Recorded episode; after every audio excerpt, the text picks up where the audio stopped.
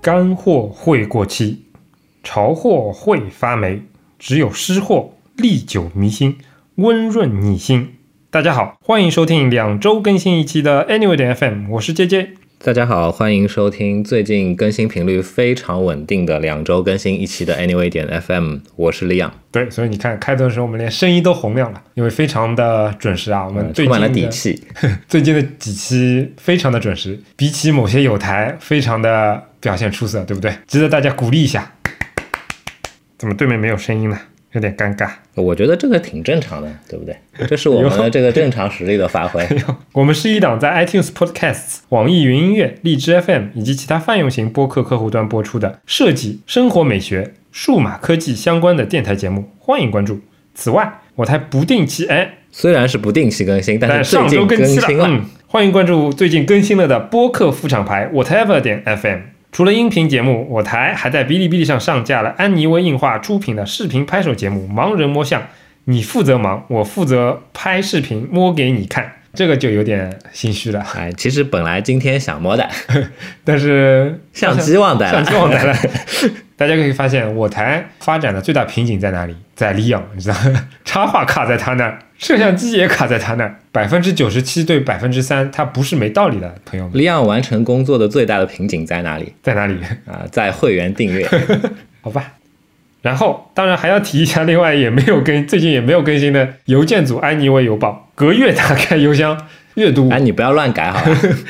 隔周打开邮箱阅读五分钟，有趣设计，当下科技尽掌握。订阅地址详见官网。最后，特别向您介绍我们推出的付费会员计划，购买后即可加入本台会员群，同时获得一枚编号唯一的不锈钢会员名牌，以及 Anyway 的 Meetup 线下活动入场券一张，并且可在官网激活我们特别为你设计的 X 轴功能，打开更加独特的播客收听体验。官网针对会员还将开放额外的试听内容，欢迎订阅。订阅详情请见官网左侧链接。一九年会员续费已经推出，价格会打折，品质和服务不打折。不打折。嗯，我们的宗旨是让你的听觉更懂视觉。如果你喜欢我们的节目，欢迎帮助我台转发传播，让更多可能与你一样好品味的人来到 Anyway 点 FM。好，废话不多说，我们进入今天的正题。那、今天今天这么快进入正题了吗？还有很多屁话没有说完啊！今天的正题就是说屁话。不是不是，大家大家不要听他开玩笑，我们今天还是有一个非常明确的主题的。但是呢，在此之前还想跟大家唠叨几句啊。嗯，有一些朋友来问到说，哎，那个双十一了，柜台有没有会员费什么打折计划呀？有打折就买，不打折就不买。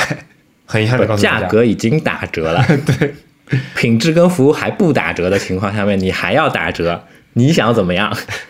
啊，虽然在双十一的时候没有活动，但是我们可以很高兴、很兴奋的告诉大家，在今年的年底，嗯，准确的说是十二月二十八号，对，二零一九年的最后一个周末，准确的说是一个周六，我们会在上海举办二零一九年度的第三场线下活动，而且这场线下活动会是本台这个举办线下活动以来最特别的一次。对具体特别特别在哪里呢？它是放在晚上的。啊，就跟我们之前在会员群里跟大家透露过的情况一样，会放在二零一九年十二月二十八号的晚上。如果感兴趣的话，最近就可以开始关注我们的各种就是发布的渠道了。包括微博、Twitter 以是的及我们的官网。是，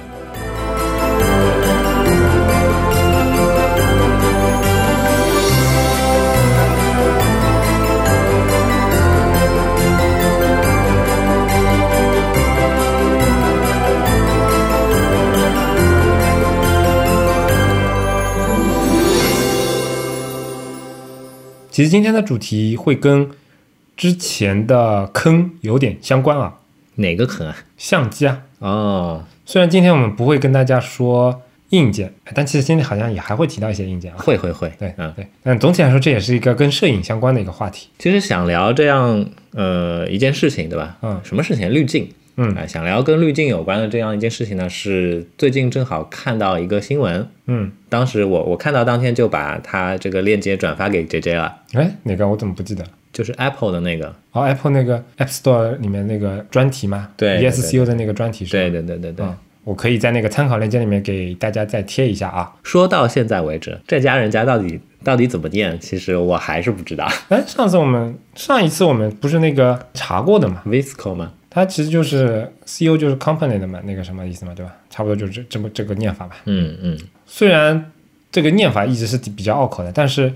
其实我觉得还挺好玩的，因为在在我才刚刚创办的时候，嗯，应该反正就那一五一一六年的时候，我们当时还讨论过它的它的一些形态啊、交互啊什么的。经过这几年的发展，它还跟以前那个调性，我觉得真的变了好多，我觉得保持的挺好的是吗？啊。嗯我为什么会把这篇文章转发给你啊？嗯因为我一直都很敬佩他们，嗯我觉得他们在做的事情是一件非常了不起的事，嗯虽然非常的微小，它不过就是在通过他们自己的这样的努力，嗯去把原先胶片时代的嗯那一部分的遗产，能够尽可能的嗯转移到数码时代，让那些没有接触过胶片机的人能够感受到一点，哪怕是一点点，嗯原先胶片时代的荣光。嗯，你你说的这个角度我同意啊。啊，我我指的一个点是说，我觉得它的调性跟以前有点不一样，倒不是说这这这方面的调性，而是指它的产品设计上面。因为我是那个年度的订阅，就是那个他们叫什么 X 那个计划嘛，对吧？嗯嗯我是订阅他们这个套餐的，我不算重度用户，因为我拍照不多，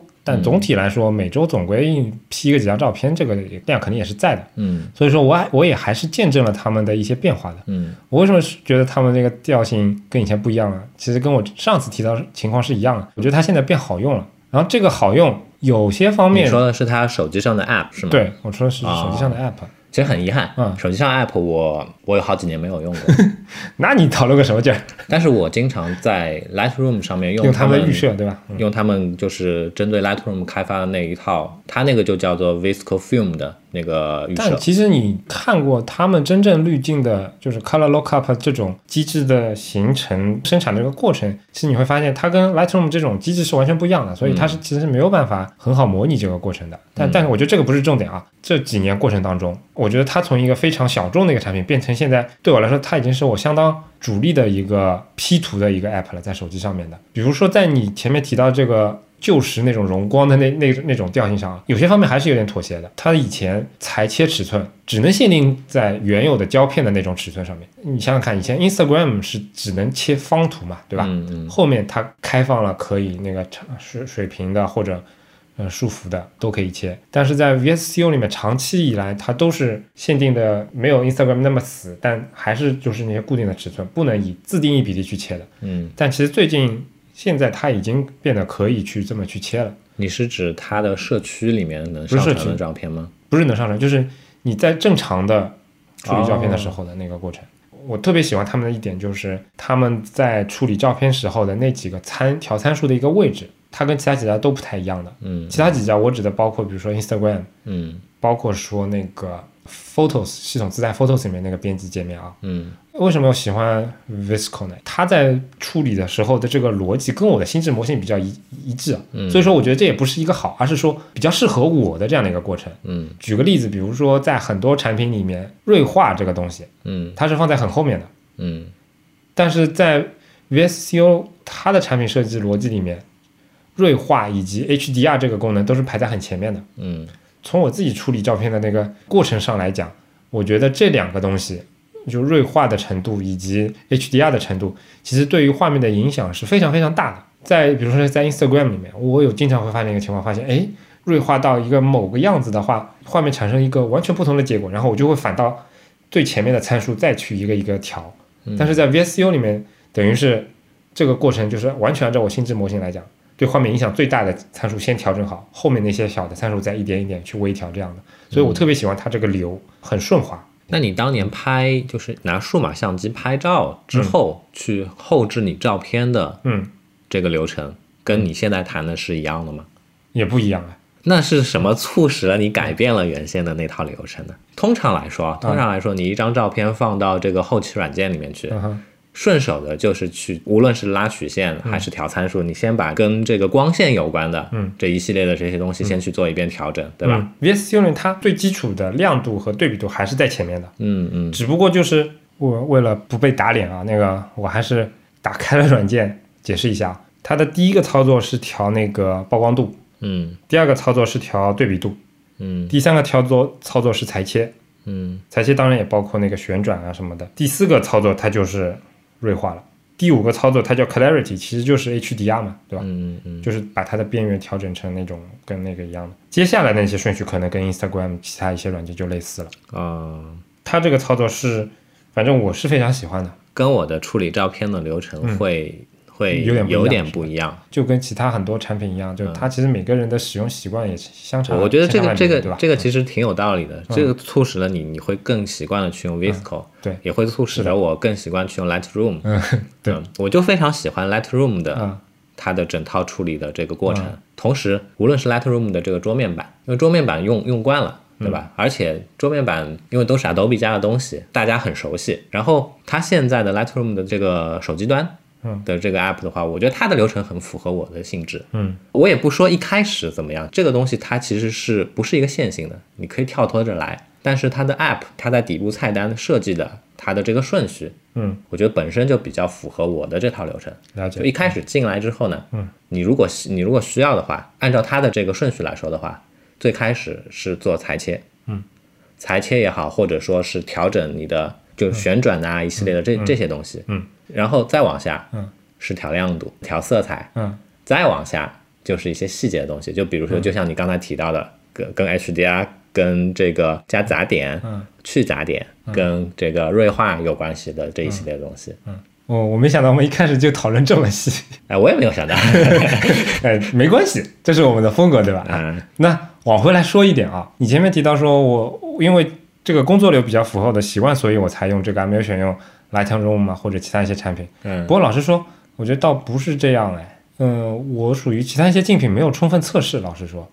比如说其他的一不些过出出名的产品，比如说 Snapseed，对吧？嗯这个我也是浅尝即止的。嗯然后包括 Lightroom，虽然我是 Adobe 全家桶的用户，但说实话，我之前只装过，但我都现在连它是长什么样的都没印象。今天开始对节目的时候，你给我看了，对吧？就之前我都没怎么用过。我明白你的意思，其实是这样子的，就说当你用惯了一个东西的时候，嗯，虽然我们都是网络蝗虫，对吧？我们会有意识的，或者说无意识的去大量的试用一些新产品，嗯，但是其实很多时候，就像你说的是浅尝即止，我还有一个很很奇怪的心理，不知道不知道你会不会有类似的这种啊、我觉得你应该没有。你说说看嘛。虽然对吧，我知嗯道你是变态，就是我打心里抵触 Adobe 家的移动端产品。比如说在桌面端，我处理照片的唯一路径就是 Lightroom。对我来说，Lightroom 是一个在桌面端我是非常怀旧的，甚至我一直用它的 Classic 版本。你用的也是 Classic 版本，对吧？ 对对对，你为什么会抵制它的移动端应用？因为我就讨厌它出的那一大堆的那种东西，就给我的印象就好像就是说这些产品都是不靠谱的。我明白你的感觉，嗯但是我其实还挺喜欢 Adobe 家的应用的，因为为什么啊？本来因为我就是个在 PC 时代的话，就是 Adobe 的这个忠实用户，对吧？对它其实是有一种潜意识里面的这样的一个信赖感在那边的。嗯然后同时呢，因为我喜欢在 iPad 上面涂涂画画嘛，自然而然的会接触到 Adobe 出的这方面的这个 app，什么 Adobe Sketch 啊、Adobe Draw 啊这样的软件。至少我刚才提到这两个 app，这个完成度以及说在这个专业领域的能够提供给你的这个质量，其实都是相当高的。我产生抵触的那一批，不知道你有没有印象？就是我感觉可能是移动战略刚开始的时候，嗯，有一次就一下子放出了整整一屏我知道。我那个时候我我记得我还吐过槽的嘛，嗯我觉得这他妈就是一还有帮你批做网页什么的，对吧？啊，对，就感觉就是一批名校毕业的大学生进去做了产品经理，嗯然后我想象他们生产这些产品的过程，就是墙上有很多那个贴纸，对吧？嗯然后左边是老板让你要应用的手机上各种传感器的功能，右边是 Adobe 现在有的各种软件，你要去连线把它们给拼起来，然后连一根线就出一个 app，连一根线就出一个 app，就有些其实挺实用的，比如说你拍一下它的那个一个图形啊，自动生成一个矢量了。反正就那一批给我的感觉特别不好，因为那那那个一开始我还试用过的，但我总觉得当时那些产品完成，一方面完成度非常的低，另外一方面我觉得它就是非常的分散，就每个软件只做一个很微很微小的功能，但是居然还拿出来，就像骗人一样。再加上一一整屏的东西就，就图标也是一点都不整齐，当时给我的感觉非常的不好。我为什么会信任它啊？嗯，因为我为什么会用它？嗯，是是出于信任，对吧？是出于 PC 时代我我的习惯。嗯，但还有另另外一个原因就在于说，移动端到来之后，嗯，无论 iOS 也好，Android 也好，Android 的那边其实更明显。嗯，重新洗牌，然后进来的这些开发商，他们出的这个软件的良莠不齐的这个程度，其实，嗯，其实是更甚的。如果说 Adobe 出的那些是， 呵呃，怎么说，骗钱应用的话，嗯，就当年出的那些那那些乱七八糟是骗钱应用的话，那些也也不算骗钱吧，大多数是因免费为它是免费的我我指但我的懂就是你的这意个思感觉我嘛，懂你的对不意对思？嗯那 Android 上面的非常非常多的什么什么跟拍照、嗯跟记笔记、跟这种效率有关的这些 App，大多数全都是垃圾 应用。了解了解。所以，所以两相比较，对吧？哎 Adobe 矮还好一点矮子里面取长子，至少我觉得这是 Adobe 出的，它再烂，它有底线。嗯，也是啊，还有另外一点，毕竟它是一家大厂，嗯，它能折腾。怎么去归纳呢？可能叫做 iPad 的初期的时代，嗯最有名的绘图软件是哪个？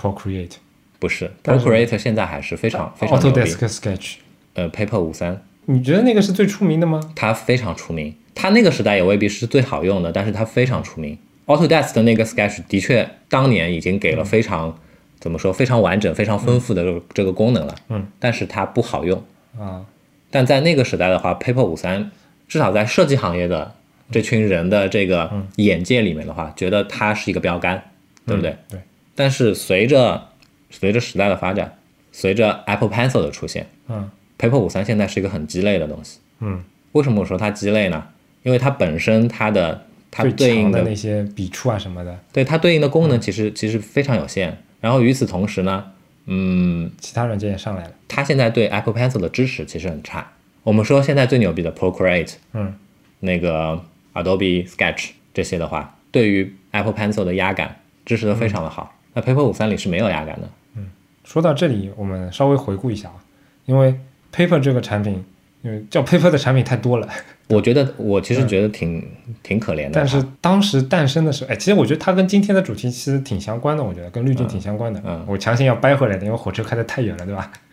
还好吧，差不多。 嗯，那一个是卖滤镜，一个是卖笔触。我我倒不这么看，哎我们先回顾一下，因为有些听众可能也不太熟悉，嗯嗯，这款产品它其实刚出现的时候非常非常的屌，在那个年代，在在那个年代，嗯在 iPad 上面画画，因为硬件的关系，对，你是没有压感的。对，当年的 Paper 五三为什么那么牛逼呢？它默认它一开始在默认五 G 它在还是提供 4G 给的你有限的功能的同时，嗯它给你的那些笔触，它模拟了压感，它模拟的那个压感呢，看起来还挺不错的。对的，对，而且整个产品的交互设计、视觉设计，绝对就像李想说，这是一个标杆。对你老板要要让你抄一个同类型的软件，不会看其他的，肯定看 Paper，对嗯吧？而且当时他们还出过一支笔，那支笔我印象特别深。我首先那支笔我买了，虽然我其实不是那支笔的专业用户，我也不是一个 iPad 上画画的专业，但是那支笔对我来说有个非常神秘的纪念意义。嗯它对我人生都有纪念意义，嗯所以说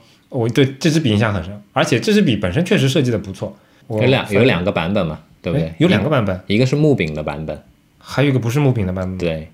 这我倒不知道。反正我参考链接我再去找一找啊。我买的那支就是木柄的版本，设计有有亮点的地方在于其实这支笔的笔造是型扁扁的，是木工画线的那种那啊种笔对的对造对型，然后扁扁的造型导致它可以直接贴在那个 iPad 上面，嗯非常的方便，这是其一。其二呢，就是它多了一个设计，就是把笔转过来，背面是也是一个头，但那个头如果你在 Paper 的这个应用里面，就可以直接用这个头当橡皮擦来擦了。嗯，配套他们自家的 Paper 这个应用来使用的话，其实这个笔在当时的体验已经算不错了，嗯，对。因为毕竟那个时候 Apple Pencil 还没有出现嘛。所以我为什么说嗯觉得它现在很可怜啊？就是为什因么为它当年提供了那么多有趣而且有用的这样的一些功能，嗯，但是现在，呃，因为这样那样的原因，它没有跟上现阶段的这些绘图软件需要提供的基础功能，它都没有跟上，嗯，然后反而是变成了一个不伦不类的卖笔记本封面的这样 的一个 app，我前面提到说它跟我们今天主题有关，为什么？是这当但这是我自己的观点啊，嗯因为我觉得我们今天谈的这个滤镜嘛，虽然滤镜这种东西在实体摄影里面很早就出现了，嗯，但其实跟今天的作用，我觉得多少有点哎当年说的滤镜跟现在的滤镜不是一回事儿，对。滤镜真正进入我们眼帘的，或者说进入影响我们生活的，其实还是 Instagram 嘛，对吧？嗯，不是吧？那是谁？就如果你一定要找一个点是后现代滤镜诞生的起点，你觉得是什么呢？呃，如果说是 iOS 上面的话，啊、那就是那个 Camera Plus 呀，为什么我觉得是 Instagram 呢？它造就了一个，就是把什么套一个滤镜都可以上传社区，然后大家来分享的这样的一个局面呀。但是 Camera Plus 比它更早啊。早肯定是更早，但是我觉得它没有划时代啊。呃，我的理解可能跟你稍微有点不一样。我觉得，我觉得没有用 Camera Plus 之前，很多人根本就不知道滤镜是什么。啊，这种理解对，这个不是我我想说的重点啊，我想说的是说，反正不管从 Camera Plus 还是从 Instagram 开始，大家其实对于照片加滤镜这个东西其实有了一个意识。那为什么这个滤镜能火起来？就是因为它可以把你本来可能物体拍的也没有什么好看的，但是加上了一个统一的一个配色颜色之后，至少在颜色这个方面，能够让它能够有一种预制的审美，然后让它能够，嗯，把你本来可能五十五分的照片变成一张六十五分的照片。嗯我觉得这是滤镜的一个，至少在它刚刚刚诞生时候的一个意义。嗯但是 Paper 除了它在设计上的一些突破，嗯除了它你说的在笔触上的一些突破，其实在我这个绘画的门外看来，我觉得它最大的突破其实是它的配色。呃，你说的有道理。嗯呃，Paper 五三默认你不付钱的话，它给你的那一套色板其实都挺好看的。而且，其实你现在去看的话，它那个色板你可以上下翻，有好几套颜色，嗯然后点选前后两个颜色，然后在那个颜色转盘里面转啊转，还能柔合这个颜色，对吧？嗯但最早的时候，第一个版本上什么都没有，就只有五种还是六种颜色。嗯那个颜色配的其实非常的，相对于来说比较素雅。嗯然后就跟其实我觉得有点跟 Bear 这个笔记本软件有点类似的嘛，嗯就是它在你这个产品刚刚打开的时候，就已经有一些既是产品使用教程，同时又是一些可以用他们这个软件画出来的优秀范例放在那边，让你一下子就觉得，哎呦，好像我用这些笔我也能画出这么这么好看的东西的，会产生这种错觉，对吧？而且事实上也确实，哪怕你画的难看，但至少在颜色上面它没有太大的错误。我觉得这点就是它 Paper 当时很了不起的地方，就是它把很多东西都限定，等于就给你的画套上了一个滤镜嘛，用某种话来说，对吧？所以我觉得当时这也是它的比较屌的一点。所以想想这些东西啊，嗯我就会又会觉得很伤感，对吧、呃 l e s s is more 这句话离我们现在的产品设计越来越远。嗯嗯，为了表达伤感的气氛，我待会儿再去找一个伤感的音乐吧。为了表达伤感气氛，我们就决定这一个段落就就告一段落了，对吧？然后接下去就是个 BGM，、那个叫什么吉普赛那个什么曲来着？哦，要放那个啊，嗯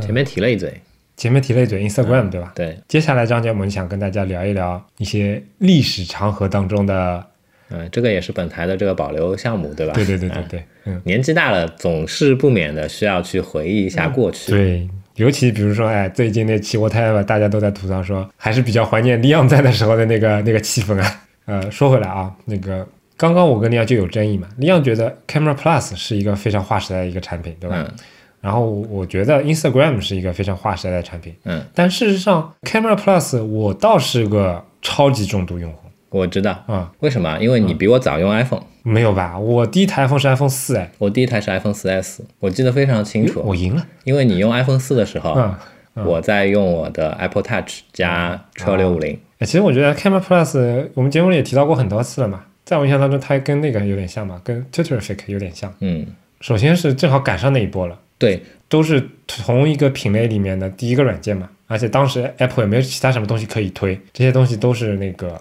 而且它本嗯身都是做的非常个性化。啊，对我记得非常清嗯楚，Camera Plus 的第一个版本，啊，我们参考链接里面经常给那个的嘛，我、嗯那个图我都已经能背出来是什么样子了。反正如果你不知道，我们再跟你说一下，它第一个版本当然很快就改掉了，但它第一个版本它的呃模拟非常的非是常一的个写实，是一个数码相机的后后背。背预览窗口都是实时的，对吧？我而记得且大家听我说嗯啊，这个写实的这个感受啊，跟你现在打开 normal 是完全不同的。对它是，normal 那种是廉廉价的不要廉价的感觉，对但是那个的话非常棒。对我哦反正那个图到时候再贴给大家看一看啊。可惜那个视频找不到，我我印象当中他们还是有冬校的，所嗯以呢，对吧？所以呢，我又要老生常谈了，什么呢？对吧？现在有非常非常多的这个图形设计，或者说这个视觉界面设计行业嗯的这些、这些工作者们，你们现在有饭吃，真的要感谢 Jonathan Ive。好吧，嗯，哎，我记得 Camera Plus 他们那个厂家叫 Tap Tap Tap 是吧？对对对，我为什么喜欢用他们那个呢？因为比如说你去现在去看我的 Instagram 相册，嗯就我属于在滤镜的挑选上还是比较偏重口的一个人，嗯可以这么说啊。嗯 Camera Plus 当时自带的滤镜，哎呦，那就是一个重口啊！ 我可以去翻一下我当时用 Camera Plus 的时候的那些旧照片啊，嗯啊，这个重口的程度非常的重，非常的用用 Leon 的话说就是非常的油腻。啊，油腻，绝对是油腻，绝对是油腻你的感觉嗯嗯，我记得非常清楚啊，那个时候我们去内蒙古玩，啊，对对对，然后你拍过一张就是我 车们的后面都是灰的那个哎，是吧，对我们那个包被灰覆盖了的这样一张好，照我去片。把这张照片找出来啊，差不多就那一阵，因为那个时候是几几年啊？二零一零一一年吧，一年嗯啊，对，一一年去完内蒙古，刚刚回来，嗯我跟老板说，老板我要请假了，我然后我又出去玩了，然后那一阵前后应该是我 Camera Plus 用的最频繁的时间。嗯，虽然它那个那个写实的那个后背，对吧，很快就改掉了，但其实在它的后来的版本的界面里面，对还是充斥着非常多的类似的元素。举个例子，比如说它很多界面里面是模拟那种老式的那种液晶屏的那种感受，对吧？而且呢，我记得很清楚嗯，啊它那个光圈的那个 F 的 F 值的那个 F 的这个符号嗯，是用的，就是照相机的那嗯个光圈的符号。而且说来说到这个符号，就是它那个字体，我当时非常的喜欢，嗯就是字体名叫 Bree 嘛，B R E E，、其实在 Google Google Fonts 里面能够找到它的某一个现在的另另外的一个版本的，嗯，我也给大家贴一下参考链接啊。这个字体它，因为它最出名的版本就是，就是它先有斜体才有普通体的，对对对，嗯，他们用的就是它的一个斜体。哎，那个不是叫 Robust 什么吗？ ，Lobster 是一个非常花的一个斜的体，哦，它那个 lobster 其实只适合用在做展示型的字体，但是 bree 它其实是可读性是比较不错的，放大看了很有细节，但是嗯放小了看做正文并不是不能看的这样的一个字体。嗯，嗯，当然老实说，我现在 Camera Plus 它后来应该已经转手卖了嘛，对吧？我现在已经不关注，我也没有装嗯了。现在什么字体我不知道，但反正以前那个版本的界面，这次肯定会多找几张图来给贴到 X 轴给大家看一下啊。嗯嗯。那再说回 Instagram 吧，等一下，我还没说完。呃 Camera Plus 我是很有感情的一款产品，然后多说几句好不好？啊，你继续继续，嗯，前面你也说了吧，年纪大了总归要怀旧怀旧的，是吧？嗯嗯嗯嗯其实我觉得这一点它跟 Twitter Fake 真的很像，嗯作为当当时那个品类里面的第一家，然后又是以一家非常呃有设计感、强调设计的公司推出的一个产品，嗯他们的高开低走的曲线非常的相似，嗯现在都泯然众人了，对吧？嗯可能 Camera Plus 更严重一点，但是 Tap Tap Tap 这家厂家啊，我要找他们那个网页的截图了。当年 Tap Tap Tap 还做过游戏的，对对记对得吧？对而我且记得而且还跟 Icon Factory 是有关系的。对，是的，那边美国那边嘛，就当时还没有像现在这么多什么印度程序员给你写个邮件说，我来帮你写个 L iOS app 就可以了，对吧？当时其实圈子还是比较小的。对，对，你说的没错，就是 iOS，、呃，iOS 的这个生态、App 的生态刚起来的时候，其实是、其实是顺应着原先的 macOS 上面的这一对这一批独立开发者，对，是的，嗯这个感觉是非常像的。 ，Tap Tap Tap，我这我现在怎么样，我完全已经不了解了。嗯我也没有办法跟大家聊了。但是当年我特别喜欢他们的网站，他们网站就是模拟了一个菜单，嗯然后那个菜单又是斜着放的，嗯所有的 app icon 以及其他一些文字都不是切图啊，它都是字，就那个斜的在那边，像展示菜单一样的在那边嗯，嗯就基本上你可以感受到他们的这种一贯性，对吧？就是对于这种写实，尤其那个年代，这个写实这个真的东西太太正常了，对吧？但这个方面，他们其实做的非常的非常的棒。说到这里啊，就不免的再想要说一句、提一句，就是当年为什么会那么喜欢用 Mac？嗯其实除了苹果的自己它的产品设计做得好之外，嗯就是因为当年这个在 macOS 的这个生态上面的这些独立开发者，嗯他们提供的产品或者服务，这个使用的体验真的是不知道甩 Windows 上面同类型的产品，或者说甚至 Windows 上没有同类型的产品，嗯，这种感受真的是非常非常的棒，所以才会让那么多人自豪的喊出苹果大法好，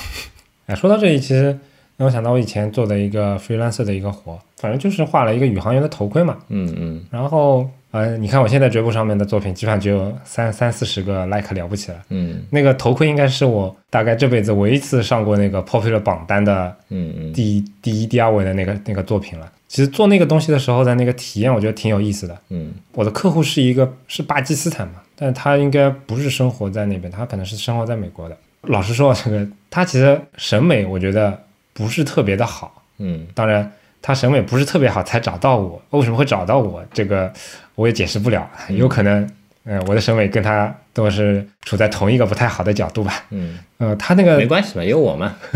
其实他找我做了两个产品，他的作品都非常的简单，嗯都是一些功能非常单一的一些产品。嗯整个产品自己本身的 UI 没有太多 UI 可言，可能最多就是一些设置界面。嗯但是呢，它在 App Icon 上面非常的花心思，嗯雇了我来画这些图标。当然，我后来也帮他做了一些设计，一些网页什么乱七八糟的，嗯暂且不谈。但至少 App Icon 上面，我能够发现他的一些用心，嗯就是他作为一个独立开发者，他花了很长的时间没有在写代码上面，然后跟我讨论这个 App Icon 是怎么样，哪怕他这个产品根本不需要 App Icon，你知道吗？嗯就它是一个纯工具型的软件，有一个功能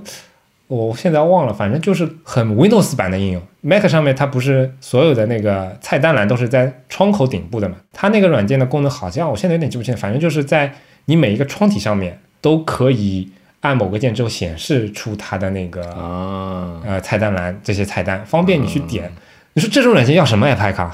根本不需要 App Icon，但是他会很重视这个这个东西，而且他会跟我一起去想创意，甚至包括那个宇航员的头盔都画完了，他最后还强烈要求加了一句，他说：“请帮我在那个这个图标的大尺寸上面的头盔的底座上面加一行小字。”那那那行字我已经想不起来了，反正是莎士比亚的一个什么关于星星啊、天空啊什么，加这么一句话，就是程序员的浪漫。对 程序员的浪漫，嗯我觉得当时我觉得非常好。就是虽然我不是莎士比亚的迷，但是我总觉得至少他在这个东西上面是很花心思的，其实是很不容易的一件事情。你说的就是这帮独立开发者可能是为了在 Apple 这个生态下面能够尽量的活下去，或者说更适应这个平台，他们接受了接受了这个审美的倾向，或者说就是接受这就个是本身这个门槛就已经定的比较高了，对的，不像 Windows 那边，对是对不的对，？哎，说到这里，我也想回忆一 下，众众所哎呦，这句话用普通话我真的是念 不好。众所周知重还是念错了，重啊、众所周知，对， 哎，这难为上海人了。众所周知 所，以不 对了。哎呦哎，不说这句话，我是一个 anyway，反正就是 anyway，对、嗯 a n y w a y 我是一个很懒的人。自从呃我的生活相对就是怎么说比较稳定，我的报酬什么的我也比较令我能够平衡我的生活的这样之后，我就再也不接受做任何的这种就是 Freelancer freelancer 的这种工作了，嗯嗯嗯除非是特别感兴趣的，对吧？但是在此之前，就二零零七年的这段时间。我是做过一些 freelancer 的工作的，嗯哼，然后当时呢，大部分的工作不像 JJ，因为 JJ 英文比较好，那个时候就能接触到一些外国的客户，嗯，所以我的客户基本上都是国内的开发者，嗯，而且你知道那个时候国内的开发者基本上都是 Windows 平台的，嗯嗯，嗯，但是他们能找到我，就说明他们有品味。 哎呦，你继续。我当时记得非常清楚，嗯我做的第一款 App，我那个时候不知道它是干嘛的，现在我想想有点害怕，什么 app？是一个类似 Surge 这样的软件啊、这种这种这嗯种这种代理工具，哦，嗯，我帮他设计了一整套的界面，我没有做，我帮他设计了一整套的这个就是标他 App 里面用的所有的所有的 App i 呃那个那那个 i 功能的 icon，然哦后以及它的它的包装盒，你还设计哦，对，然那后个时候，然后那个时候它的软件都是虽然都不一定有实体包装盒，但总对会会对来这么一套。嗯对对对，它的它的 application icon 这样一整套东了西，解了解，我怎么没在你作品集里看到过呢？因为很早嘛，我可以找一找，如果没有我我丢失过一次硬盘，对对不你对？上嗯一期说过，原文件我可能找不到了，但是图可能图可能还有，我可以找一找。找一找，回去找一找。我当时做的还挺满意的，因为做的比较好嘛。啊，就像杰杰，你刚才在回忆，你你刚才在回忆跟这个巴基斯坦这个老兄之间的这种就是情感上面的联系，对吧？我当年跟跟我合作的那个那个开发者之间的话，我们虽然萍水相逢，嗯，也是通过互联网认识的，嗯，但是呢，跟他的这一系列合作的这个感受其实挺好的，也也促使了我，其实完成了这个项目之后，好像是还是跟他，好像还是是跟 跟他的朋友还是什么的，又合作了几次，啊，这是我为数不多的比较稳定的、比较频繁的一直在一直在做 freelancer 工作的这样一段经历原来还有这一段，啊。就提到这里的话，除了我刚才说的这个，我我印象最深的其实不是这一套 app 制作的这个这个工作，而是之后的一件事情。嗯，应该是他朋友吧，还是什么，我不记得了。他找我做了两两个项目，两个项目呢，同时都是只是给他画 application icon。嗯，但是呢，因为是在 Windows 平台上面，你的 application icon 的这个种类的话，其实除了桌面图标，你还要给它画任务栏图标。嗯，小的那个是吧？对，任务栏图标十六乘十六，对不对？嗯但是因为要这个呃满足不同的 Windows 的版本，所以当嗯时是给它画了这个通常的这个三十二位色之外，还要给它画二百五十六色， 然后十六色啊嗯、四色的这样的版本。整个过程挺享受的，因为也像你的那位巴基斯坦老兄一样，他对这些东西很关注，嗯，就让我觉得，哎呦，遇到知音了，你知道吗？我刚刚心不在焉，是因为我回去查了一下莎士比亚那句话到底是什么：掌握着我们命运的不是那些星星，而是我们自己。好，嗯，我为什么要讲说这句话？是因为我们应该回来了，应该回来。我们聊的是滤镜，我们花了整整二十分钟的时间在聊。首先这一期改名吧，改名叫“当年做过的外包单子哎，不要， 那我就没什么好说的了。”。呃，我们应该是从哪里开始跳的呢？是从 tap tap。我们再说回嗯再 Instagram 吧，嗯、对，再说回 Instagram。啊好吧嗯，好好好。让我硬切回来。嗯啊、你什么时候从它那个 Camera Plus 切换到 Instagram 的？你不记得的话，我先说一下我吧。那你先说吧。啊、因为刚才有提到过，我其实嗯用 iPhone 很晚，因为我刻意不用它。在我买第一只 iPhone，也就是 iPhone 4S 之前，嗯我用的手机是什么呢？刚才有讲到，我在惠普的时候，我还在用 Palm，嗯然后后来换了这个摩托罗拉的 Milestone。嗯然后就买了我心目当中的一个里程碑一样的东西的 Palm Pre Plus。嗯嗯嗯这也就是我当年为什么没有买 iPhone 四的原因，因为 Palm Pre Plus 跟 iPhone 四是同一时代出，哎，这个叫什么？不叫出柜对吧？ 出品的，出轨？ 你怎么想出来的？我非常喜欢 Palm Pre Plus，以至于说当时回到回到惠普的契机也是因为这个原因。嗯啊、当年还跟我们在惠普的另外一个开发同事一起去在 WebOS 上面做了一尝试去做了一个这个拍照的应用拍照滤镜的这样的一个应用。嗯，但也是这个过程让我觉得，我操，做滤镜真难。嗯嗯再说回来，我换了 iPhone 4S 之后，其实也用了一段时间 Camera Plus，嗯但是为什么为什么换到 Instagram 呢？嗯就是因为一个分享不方便，啊，无处装逼 的寂寞。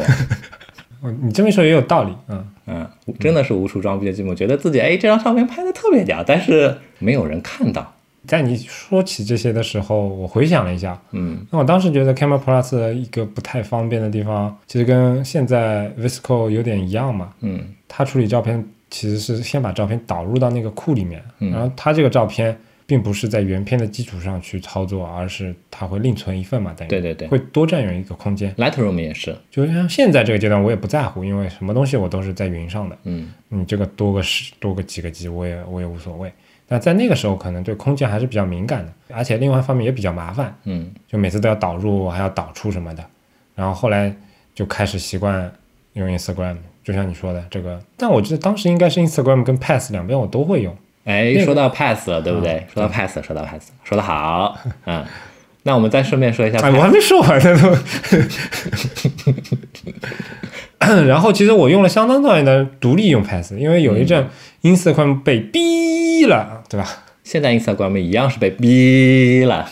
但就是那在那个年代，我说在那个年代我还没有那个逼的那个习惯，你知道吧？嗯所以说，呃，虽然可能也有有偶尔也会逼那么一下，但是总体来说就促使我就是没有再继续用 Instagram 了。所以我 Instagram 上面有大概几年时间是空白的，嗯那几年呢，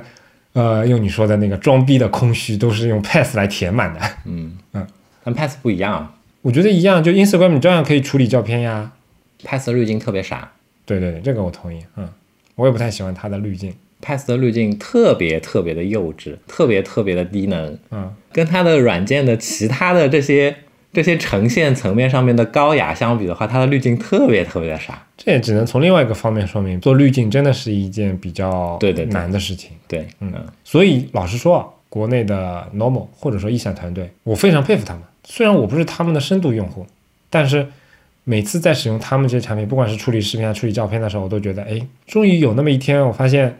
在有这么一个领域，国内也有厂家能够深耕到这个程度，我觉得已经很不容易了。虽然我觉得他们的，那你为什么不佩服美图秀秀呢？因为他们的股票跌得我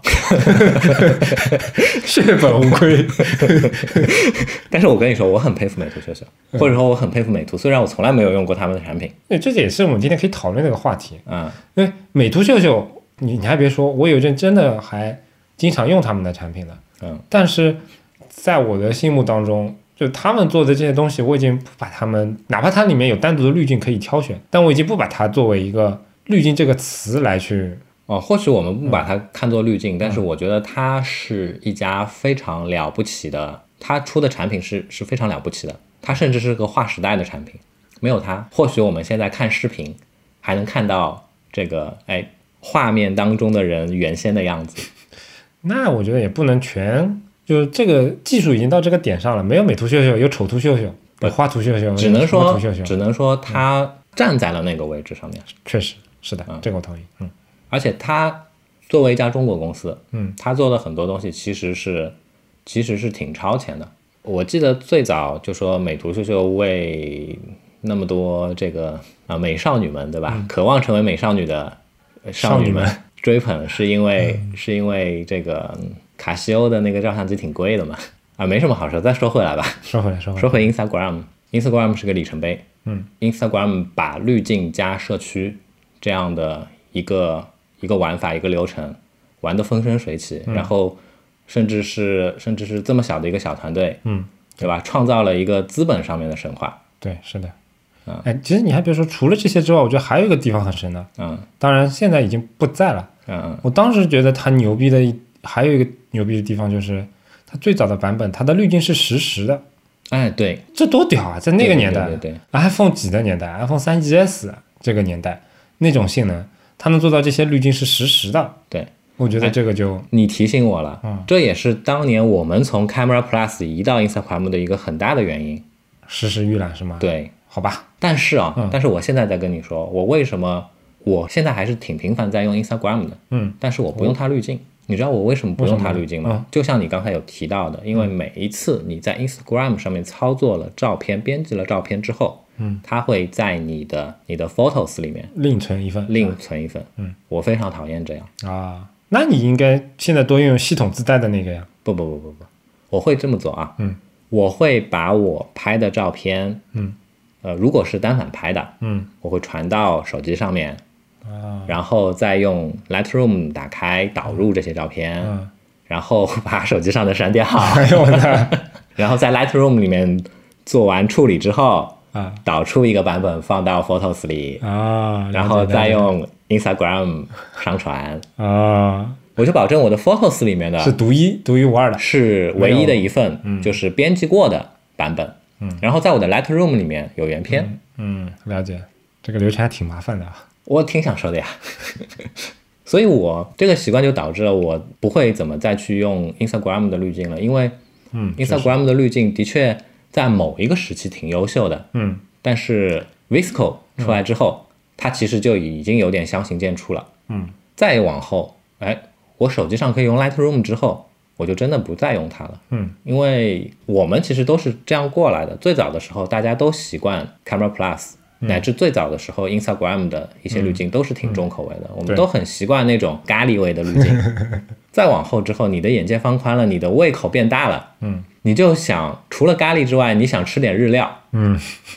对吧？这个比喻可可以可以。啊，所以渐渐的，渐渐的，我就不再用他们的滤镜了。嗯嗯，最多只是比如说有时候啊，我会觉得上传到 Instagram 之前，我会说，哎，要不我再调整一下亮度什么的，我会、我会在直接在 Instagram 里面操作，嗯，操作完之后再把它生成的那个再删掉吧。哎呀，嗯，好吧。我觉得 Instagram 它自己它的产品思路跟你说的其实有点像。嗯早年间在大家，嗯，你从它的滤镜的这个变迁就可以看得出来，最早的时候是实时的，这样保证对于一些新手来说，或者对于说你你可能不知道后期结果的话，你可以很早的就在拍摄的时候就知道大概是什么样的，然后迅速的拍完，这其实是一个非常良好的教育用户的过程。然后再后来，它把这个功能取消了，你可以在后期慢慢的加滤镜，再到后来这些滤镜可以调参数，再到后来，呃，它不光可以调滤镜了，就是也没有只是定死那些滤镜，你可以就像前面说的 Lightroom 里面那种参数，一个个慢慢的调都可以调，而且这当中还伴随着就是说，它有一阵是疯狂加滤镜的，嗯但是现在它已经好久好久没有加新滤镜了，它可能这个变迁的过程就像你你描述的一样的，就是最早的时候大家不知道有滤镜这个东西，但是当大家都接受了这个东西，而且很多人都是可以有各种其他软件来做这个事情，而且呢，它也接受让用户去有更大宽容度的操作的时候，滤镜本身其实就没有那么重要了。所以它在现在它的产品线上上面来讲，除了加滤镜本身之外，其他操作深度跟以前是不一不是一个层级的，也是非常方便的。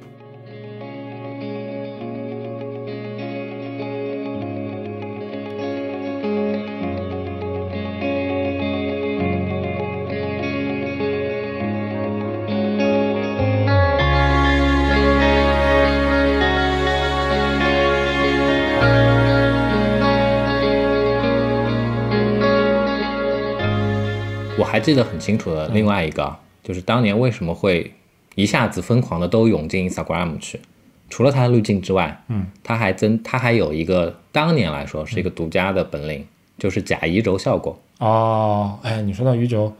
确实，嗯，对吧？当年我记得很清楚，我很多照片其实根本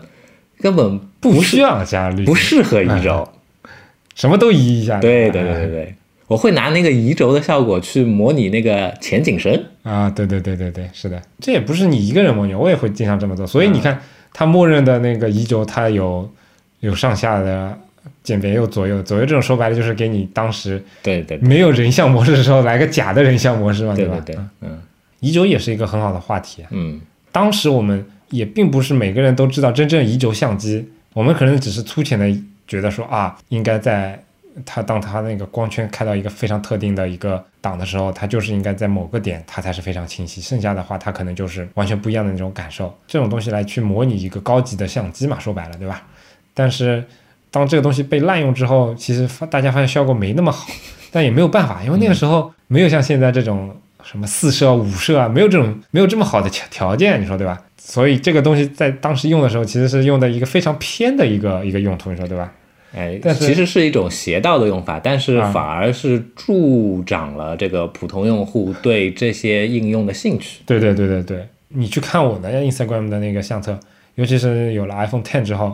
其实我是挺喜欢这种移轴效果，哎也不是移轴效果，就是景深效果的这样的一个人，所以说我还是用的用的比较频繁的。人像模式，啊，对人像模式，尤其是有有了小朋友之后，相册里面一大半其实都是小朋友的照片啊、哎，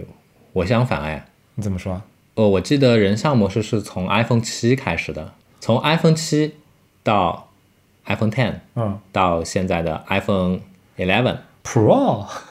Pro Max，我就没怎么用过人像模式，嗯，因为我觉得人像模式拍摄挺麻烦的。对，确实，嗯，它的限制条件很多，而且最终成像的效果呢又跟差强人意。跟单反其实差差差差很多的，对，哪怕跟谷歌那个派系的，就是纯软件来算，嗯其实我觉得在有些方面也还是会有差的。嗯，是的，造成了我不太爱去用它。嗯，而且与此同时，因为我平时都会带一个照相机在身边，所以其实对你来说也没有什么这方面的嗯需求。哎，对，那我为什么我用这个？就是心里住着一个想带相机的嗯我。但老实说，尤其是跟孩子出去的时候，我是真的没有这个。我推荐你买。买一台理光吉 R 三我。我我很相信你的推荐，我也觉得你上次跟我推荐的黑卡很好，嗯，但是我再也不会跟着你的 你跟着你的推荐走了。我跟你说， 这个这跟你的推荐没有关系啊，而是说可能每个人带小孩的思路是不一样的，带小孩的方法也是不一样的。对我来说，我觉得至少现阶段来讲，在那个偶尔用手机拍两张照片，对我来说也足够了。好，就是这样。说到这里，因为你的那个呃这个 iPhone Pro 呃嗯，Eleven 哎 iPhone iPhone Eleven Pro Max Max 啊，你是 Max 啊？啊，你的相机到了嘛？而且它其实有很多跟今天相关的话题嘛。嗯你你要么顺便聊聊，我觉得没什么好聊的，嗯，就是牛逼，好吧？就是牛逼，嗯，对吧？当今的这个数码相机界，哦不不，当今的当今的手机这摄影个界，当今的这个智能手机行业里面，嗯除了 Apple 之外，嗯，还有哪家可以把三个规格不同的摄像头调教的如此一致。一致？嗯，请站出来，对吧？没有，那还有什么好说的呢？嗯对吧？虽然哎，虽然很多评测里面大家其实关注的话，也能够看到说，哎，它的超广角镜头其实画质并不好，这个摄像头本身素质并不是很好。嗯，但是又怎么样呢？嗯你什么时候会去用超广角镜头拍照？我问你，特别是在手机上面，嗯，为了娱乐嘛，都不会是特别正经的场景下面去用的，所以这颗摄像头够了。嗯，同样的，它那颗等效五零的标准镜头，其实从 iPhone 七时代就有了，对不对？嗯，发展到现在也还是那副操行，实用，Apple 就是实用主义，够了就行了，嗯，对吧？这三颗镜头配合的用，配合着用的话，其实非常好。就像你说的，呃，我现在虽然平时都会带着相机，嗯，但是再从口袋里把相机掏出来拍的、拍照的这样的一个场景越来越少了。嗯，只是因为一些习惯，我我如果口袋里没有一台相机的话，我会觉得我会觉得心里面缺少了一点什么。但其实大部分大部分情况下面，掏出 iPhone 就够了。其实就跟我们那一期相机跟手机里面聊的一样嘛，嗯，确实现在我因为因为一些奇怪的原因，当各家厂家都开始把那个手机厂家把那个科技树往摄像这个方向点之后，你就会发现，就是人类哎在这么小的方说寸之到间这能个啊玩出这么多花样，说到这个啊，就是昨天我正好我在看 B 站的时候，嗯，搜到了一个一个最近好像比较火的一个 UP 主的一个视频，谁？何同学。哦，何同学，嗯，嗯，其实我之前根本不知道他。是吧？嗯，虽然我们群里好像也聊过这个人，但是我真的不知道他是嗯啊干嘛他的。就是那个他评测了五 G 产品、五 G 手机的速度那一集，啊、我起来，反正昨天我看了一集，他在说、说 iPhone 十一的摄像头，嗯我觉得他有一句话挺有道理的，嗯，什么道理？呃，我非常认同啊，就是当年 iPhone 是怎么把诺基亚干掉的？嗯，靠的是摄像头吗？不是嗯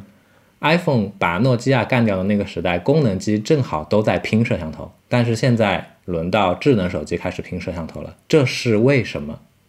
这个开放性的命题，嗯嗯。我觉得非常有趣。其实何同学挺擅长这些的，他当年的一个视频里面的一些一些设想，他的一些观点，其实我觉得也是类似于这样，就嗯一句话能够让你有很多的产生很多的思考。嗯对对对，，听到这里的朋友，你们也可以想一想，然后如果想互动的话，不妨在我们的各种平台上面跟我们聊一聊，对不对？一般说这句话的时候，差不多我们的节目就结束了。哦，嗯是吧没，有，其实还有一个部分，还有一个部分，还有部分，刚才有讲到说要哎提纲上面还有吗？没有提纲上没有，我们开始是说会涉及到一些硬件的东西嘛，嗯对吧？我我想稍微聊一聊另外一些跟滤镜有关的硬件的东西。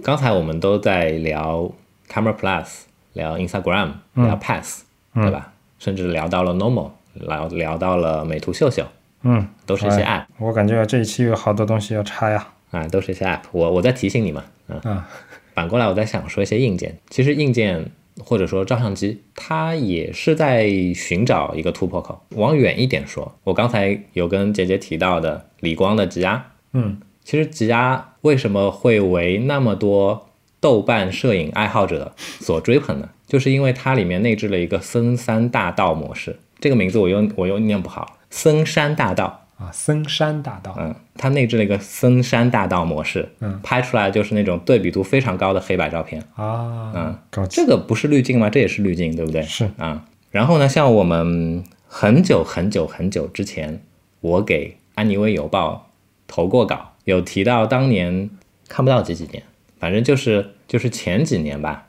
雅西卡，呃，雅西卡在 Kickstarter 上面，他众筹过一个照相机，嗯，那个照相机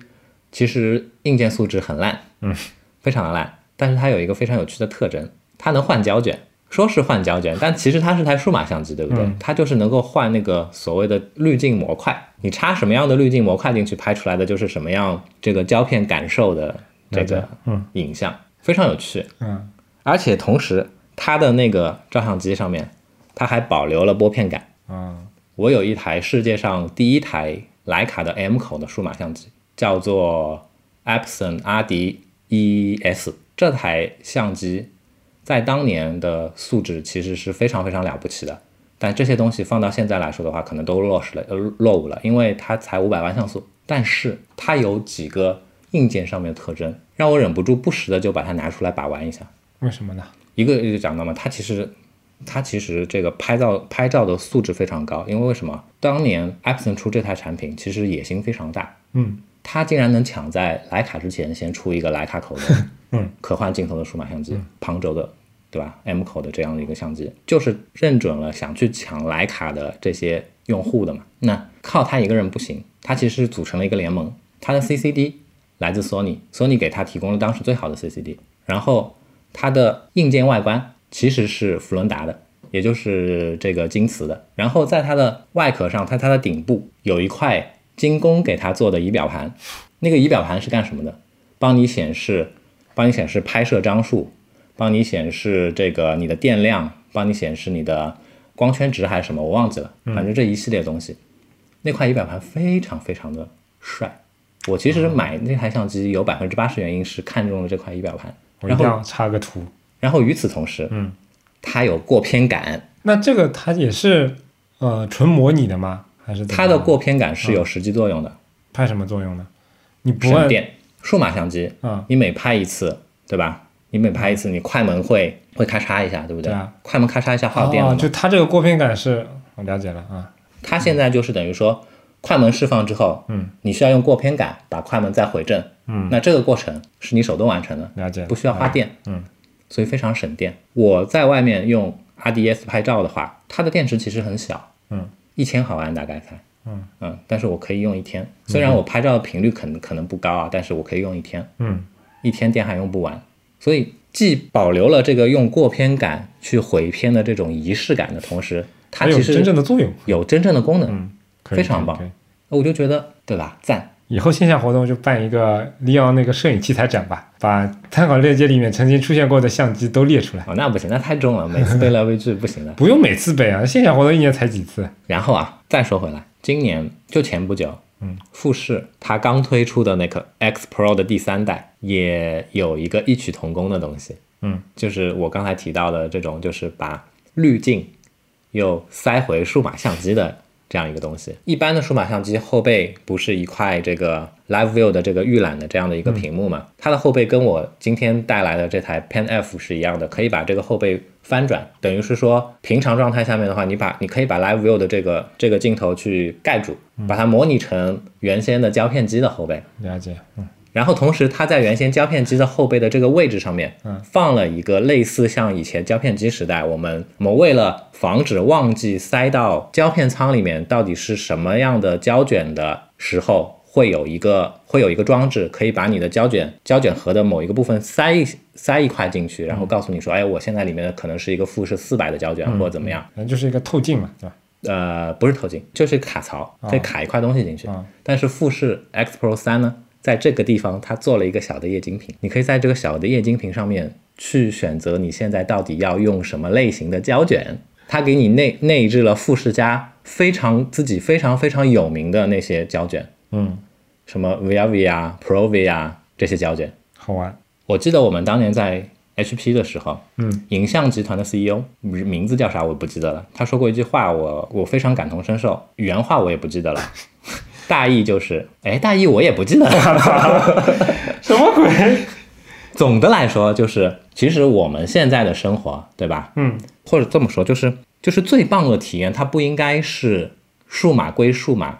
物质归物质，啊，数码跟物质它其实是交错在一起的。他为什么当年会说这话呢？就因为我们当年是做打印机的嘛，嗯，当年我们是想方设法、千方百计地希望别人把他们的数码相机拍好的这个照片，嗯再通过打印机打印出来，又还原成一个物质的东西。嗯，所以其实我觉得这个是有道理的。嗯，你只有通过这样一个过程，你才能够得到一个更加完整的，怎么说，心灵上面的这种慰藉的东西，非常有意义。可以可以，你负责把这个原话找出来，做我们的标题吧。我我搜一搜啊，嗯我搜一搜，我努力一下。好，感谢大家收听阿拉个节目。如果想要啊，上海话讲不好啦。 如果想要获得更好的收听体验，不妨尝试我台推出的付费会员计划。假使讲想要享受更加好的收听体验，请尝试阿拉新推出的会员付费计划。啊哦，付费计划，啊，搿详细的情况呢，可以去看官网详细情况请参见我的官网。嗯，嗯好了好了，可以了。 anyway 点 fm 斜杠 member。嗯，同时，每一期节目提及的相关内容都能在官网上找到。如果你需要联系我们，可以直接在官网 anyway 点 fm 上留言，也能通过邮箱 hello at anyway 点 fm 来信。在微博、推特上搜索 anyway 点 fm 即可找到我们的官方账号，嗯上面会不定期的发布一些即时消息，欢迎关注。比如说，哎，我们将在二零一九年度的最后一周的星期六，星期六在上海举办12月28日的嗯线下活动的相关的情报。嗯，同样，你也可以订阅我们的邮件组“安妮微邮报”，订阅地址请见官网侧边栏链接。我们努力的目标是让你的听觉更懂视觉。当然，你也可以在各大泛用型播客客户端、网易云音乐、荔枝 FM 上搜索 anyway 点 FM 找到我们。两个礼拜之后再见，这位，再会，拜拜。拜拜。